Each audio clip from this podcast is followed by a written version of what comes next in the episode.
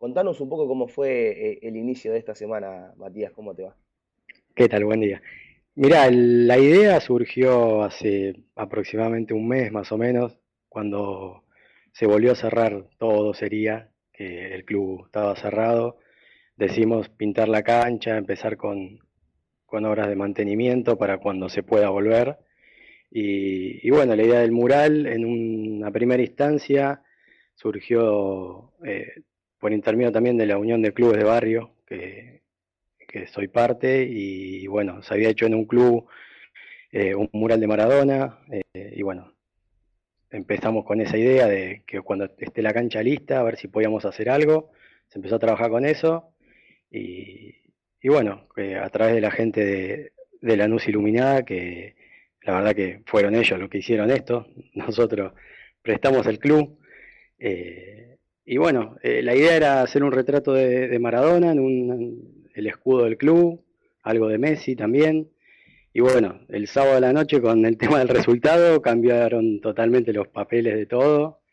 Y, y bueno, surgió esta idea de hacer algo en referencia al partido, a la Copa América, todo. Y, bueno, los chicos que, estaban a cargo de esto nos presentaron este dibujo y nos, encantó, algo increíble.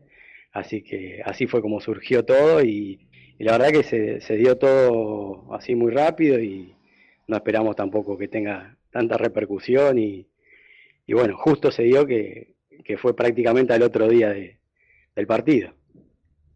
¿Cómo los chicos llegaron a ver el mural? ¿Cómo tomaron ellos eh, esta primera impresión de tener a, sus ídolos inmortalizados en, el club?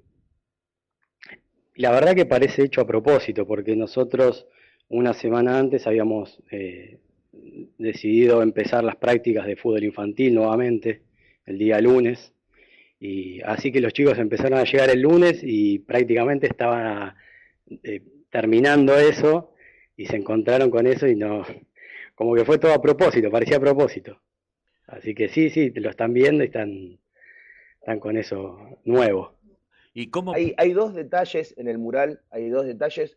Eh, están los tres, tanto Messi, Di María, que fue el que convirtió el gol en la final, y el Diego Martínez con, aquella, con aquel gesto recordado eh, en la definición por penales con, con Colombia, pero también hay dos detalles que son arriba, que está la cara de Maradona gritando desaforadamente un gol, con una leyenda que dice gracias Dios, y al costado izquierdo de la pantalla o, del mural hay una imagen de la ley Micaela, que es la ley 15.189. Eh, ¿cómo, ¿cómo, surgió la idea de también eh, marcar esto de la ley Micaela en el mural? En realidad, eh, los chicos que, llevaron a cabo el mural están con el tema de la, ley Micaela desde un principio, por intermedio de, de también y todo eso. Cuando surgió la idea, eh, nos plantearon la idea de, poder poner eso y nos pareció excelente, más, más, que nada en un club de barrio, en un club social, que esté, que esté en una pared y que la gente que no está al tanto del tema o que no sabía del tema eh, ya pregunte o, tenga conocimiento de, de, esta ley. Es algo muy importante porque el club es un club, ya te digo, es un club social donde también hay, hay patina y eh, deportes femeninos y, bueno, nos pareció excelente la idea de que quede, de que quede en la pared también eso.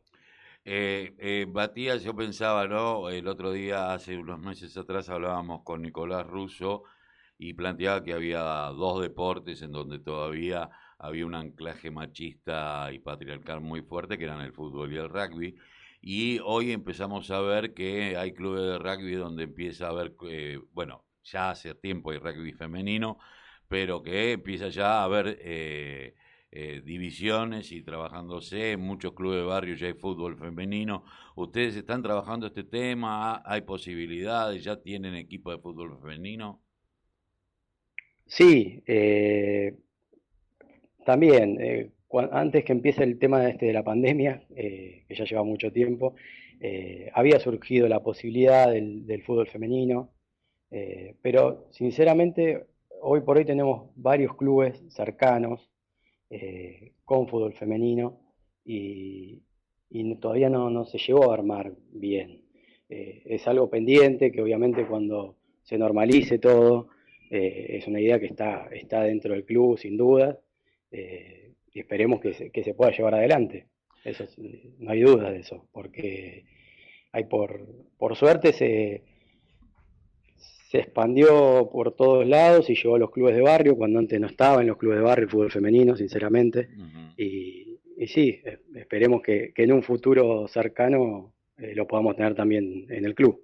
¿Cómo viste un, eh, te viste el club un mural, no? Le da una vida eh, distinta, creo, ¿no? La, la, mirada, el estar, parecer que tus ídolos te están mirando, que están con vos en cada juego, en cada cosa. Ahora, eh, ¿cómo piensa en el futuro? Porque todos, viste que decimos, bueno, vamos a volver a la normalidad, pero no volveremos a la vieja normalidad. Tendremos una nueva normalidad eh, que en la cual tendremos que seguir cuidándonos durante mucho tiempo, porque este virus eh, no es que se va a ir en un año ni en dos, sino que vamos a ir vacunándonos, vamos a ir cuidándonos, vamos a tener que estar prevenidos siempre. Eh, digo, eh, y también hay que empezar a pensar en cómo hacemos con los chicos, porque bueno, los chicos ahora se les dio esta posibilidad. ¿Cómo piensan los protocolos? ¿Cómo lo están laburando? Como porque ya empiezan algunas ligas, ya se empiezan algunos partidos amistosos. Eh, ¿Cómo está el tema de las células? ¿Cómo lo están laburando? Y mira, nosotros lo que hicimos desde un principio fue respetar la ley como, como nos bajaba de arriba, en la realidad. Cuando tuvimos que cerrar, cerramos. Cuando se pudo abrir, se abrió con los protocolos que, que nos bajaron, en su momento con 10 chicos por, eh, por hora, eh, separados, no entraban al club hasta que eh, no salía la otra categoría, sería, o otra actividad. Y bueno, ahora esta semana empezamos con lo mismo, grupos reducidos, con distanciamiento. Eh, nosotros tenemos, eh, en el club hay dos canchas, entonces tratamos de que cuando entran los de uno salgan los de la otra, sin que se crucen, que, no haya eh, mucha gente, no, no hay gente en, el, en lo que sería la parte del buffet, los chicos entran y, y se quedan solos o entra, depende de la categoría, si es los chicos muy chiquitos, entran con un adulto, pero eso es lo que tratamos de, de hacer por, por el momento. Eh, actividad empezó, ya te digo, en el día de ayer, no, perdón, el lunes. Pero todavía eh, partidos en, en, la cancha nuestra no hicimos por el tema de que cerrada y, vamos a ir viendo a medida que, que vayan liberando la, las actividades, eh, iremos cumpliendo con, con, lo que nos digan y, y con los cuidados que, que, que demande todo esto. Matías, ¿y cómo toman los chicos esto? Eh, ¿Toman sus cuidados correspondientes? ¿Le cuesta? ¿Hay que estarles encima? Y va de, dependiendo de la edad. A los más chiquitos le, les cuesta un poquito más por el hecho de, de la costumbre. El, ellos llegan y se quieren abrazar, o se abrazan, se saludan. Es, eh, puede pasar en un colegio, en un jardín, viste que es incontrolable eso, más que nada por el tema de, lo, de los chicos.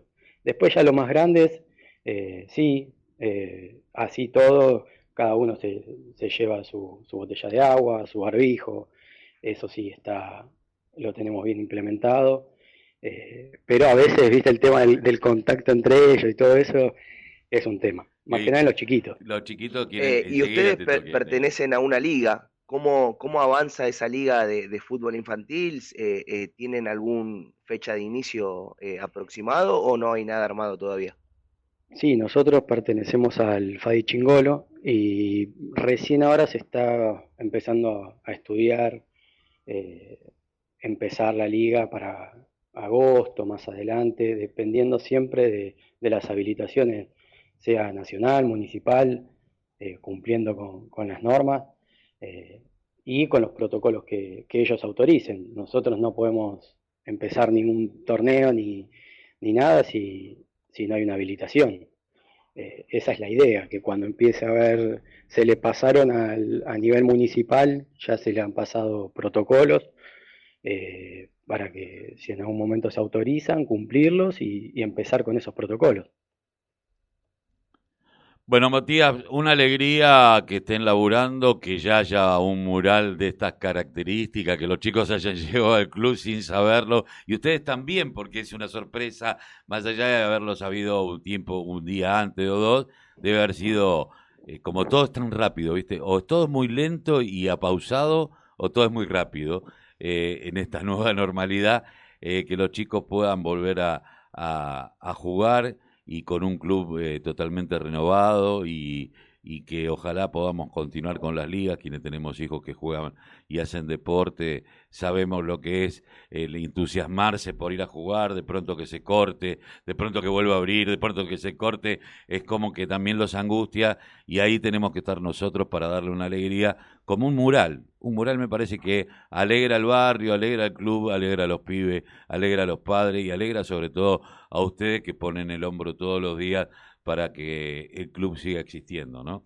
Así que te agradecemos mucho haber pasado por la mañana informativa aquí de la radio de la Unión Nacional de Clubes de Barrio. No, muchas gracias a ustedes por la comunicación y, por seguir difundiendo esto que, lo hacemos de, de, corazón desde adentro del club nosotros. Así que muchas gracias y a disposición de ustedes. Un abrazo.